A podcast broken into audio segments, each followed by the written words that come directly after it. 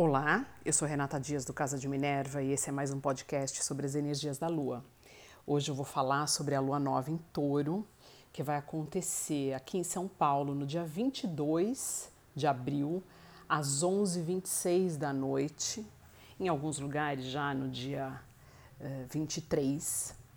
E essa Lua Nova em Touro, ela é uma lua que a gente tem que aproveitar uh, o momento para começar a colocar no papel as nossas novas ideias e objetivos relacionados àquilo que a gente quer ver. Uh, cristalizar não é a palavra, mas o que a gente quer ver uh, expressado de forma mais real em 2020. A energia de touro tem a ver com valores, tem a ver com dinheiro, tem a ver com vontade de estrutura real na vida. Touro é a energia da persistência, do trabalho, mas ela também é uma energia extremamente amorosa, delicada, de afirmação de tudo o que a gente realmente acredita. O período não é um período ideal para muita gente, mas ele pode ser um período muito interessante para reflexão, principalmente de tudo aquilo que a gente entendia como certo, como regra e que a gente percebe que não dá mais para confiar. As regras mudaram e a gente precisa criar as nossas próprias regras, os nossos próprios valores, a nossa própria visão de mundo. Essa lua nova, o sol próximo, né, o sol juntinho da lua, a gente vai ter também Urano aí na jogada, que está em touro, e a energia de Urano em touro é um pouco do que a gente está vendo agora. É, toda a nossa percepção do que é valioso para a gente em relação àquilo que a gente tem como posse, a nossa relação com a alimentação, com a terra, com aquilo que a gente acredita que vai fazer parte da nossa vida daqui por diante.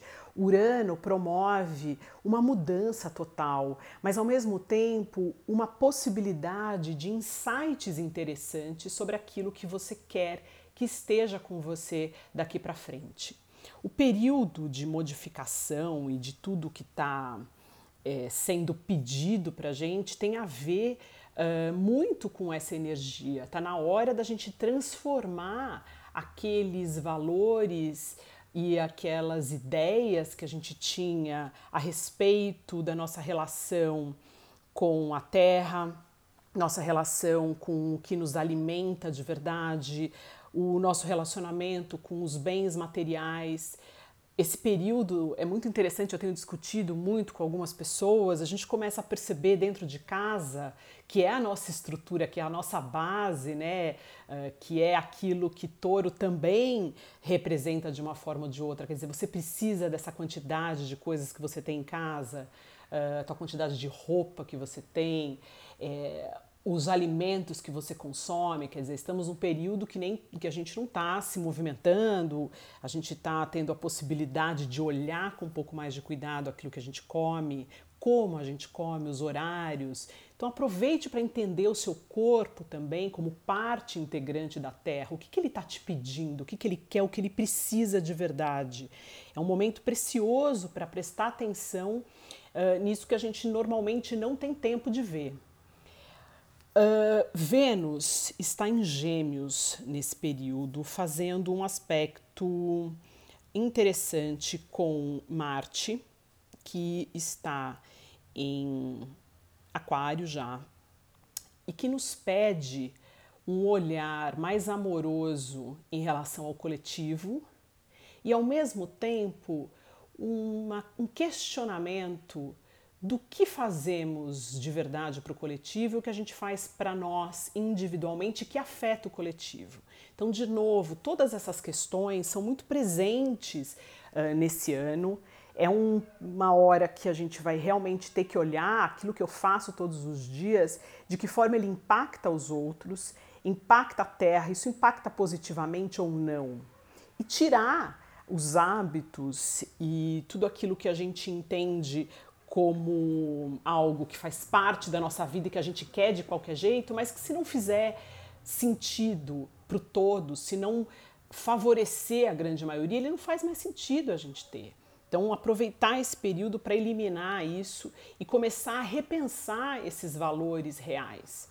Uh, além disso, Sol e a Lua fazem um aspecto um pouco desafiante com Saturno, que também está em Aquário, pedindo para a gente ter um pouco mais de responsabilidade nas nossas ações e atitudes para com o todo. De novo, essa energia. Touro, ele não é uh, na numerologia conectado ao 4, que é o nosso número desse ano, né, 2020, mas ele tem, o 4 tem a ver com permanência, estrutura, consolidação de coisas, força, persistência, necessidade de agirmos e fazermos aquilo que vai ser perene e permanente daqui para frente. Então vamos usar essa lua nova para analisar tudo que não serve mais e tudo que precisa ficar ou ser modificado. O nosso olhar, a modificação uh, que a gente tem nas nossas reações ou o nosso olhar em relação ao que estamos vivendo é extremamente precioso.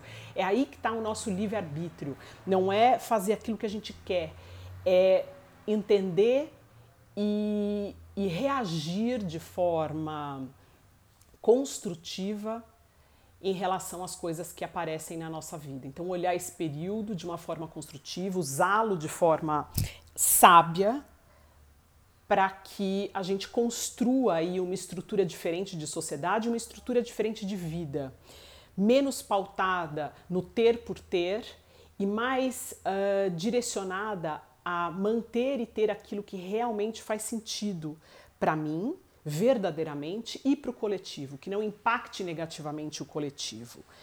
É, eu acho que o Mercúrio também em Ares, uh, ele está mostrando aí para gente que às vezes a gente quer as coisas, quer fazer, quer tomar atitudes, mas essa atitude, essa necessidade de ação que Ares está colocando em Mercúrio, ela está sendo refreada uh, por Saturno, que pede de novo uh, essa análise mais detalhada.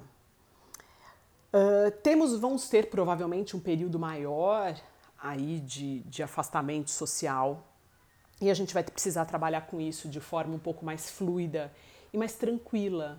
Não adianta mais você se revoltar ou brigar o encontro do equilíbrio, você com você mesmo e você no ambiente em que você está fechado, vai ser crucial para que esse ano se desenvolva e para que você se desenvolva naquilo que precisa uh, fazer. A sua evolução vai estar tá muito conectada com o que você vai fazer de você nesse período de confinamento, nesse período de reclusão.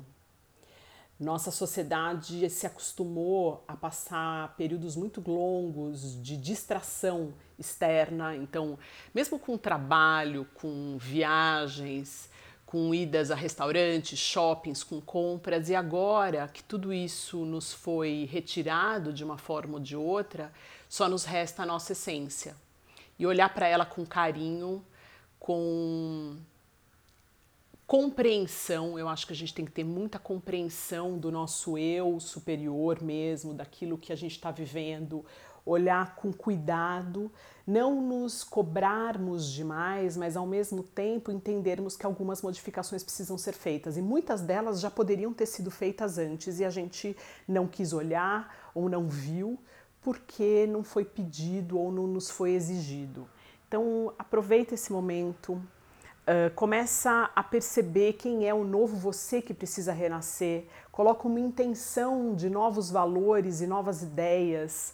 Uh, eu acho que até de novas formas de relacionamento, como eu já tinha falado na outra lua cheia que a gente teve, mas Vênus continua em Gêmeos, a gente vai ter entrada agora em maio uh, dos do nódulo norte em Gêmeos, questionar um pouco mais internamente as nossas decisões, as nossos, os nossos direcionamentos e a nossa verdade através desse questionamento interno que tem que ser feito de forma silenciosa, mas muito verdadeira e franca, olhando de frente né, todos os defeitos e aquilo que a gente não quer mais e usando a força de vontade e a persistência de touro dessa energia para modificar e transmutar.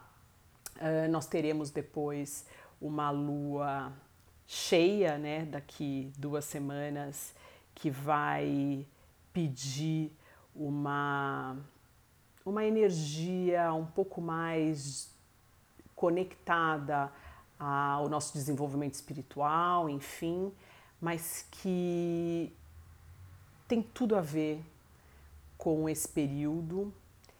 E eu acho que se a gente puder tirar as melhores lições e olhar isso como uma grande oportunidade, a gente pode sair dessa melhores, mais unidos, mais conscientes e mais verdadeiros com a gente mesmo e com o mundo que a gente vive.